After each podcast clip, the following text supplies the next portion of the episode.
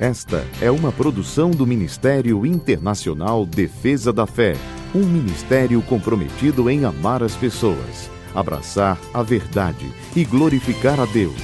Para mais informações, acesse defesadafé.org. Oi, eu sou Camila Licurgo e venho aqui para apresentar o nosso devocional de hoje.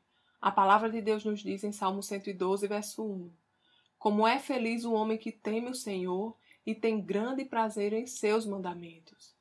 O Senhor nos formou no ventre de nossa mãe.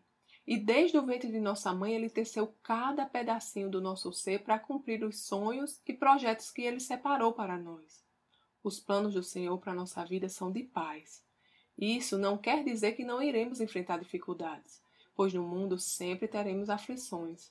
Mas viver os planos de Deus significa que passaremos pelas dificuldades em paz, que teremos a proteção do Senhor durante toda a nossa trajetória e que no final receberemos a coroa da vitória.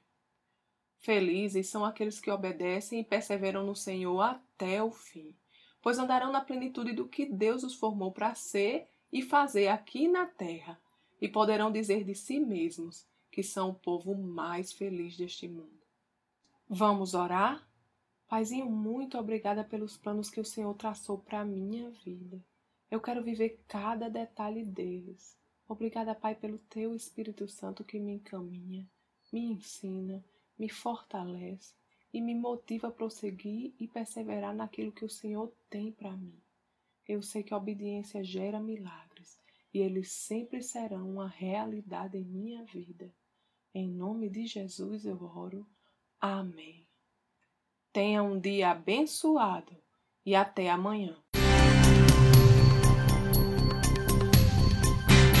Essa foi uma produção do Ministério Internacional Defesa da Fé, um ministério comprometido em amar as pessoas, abraçar a verdade e glorificar a Deus. Para saber mais sobre o que fazemos, acesse defesadafé.org.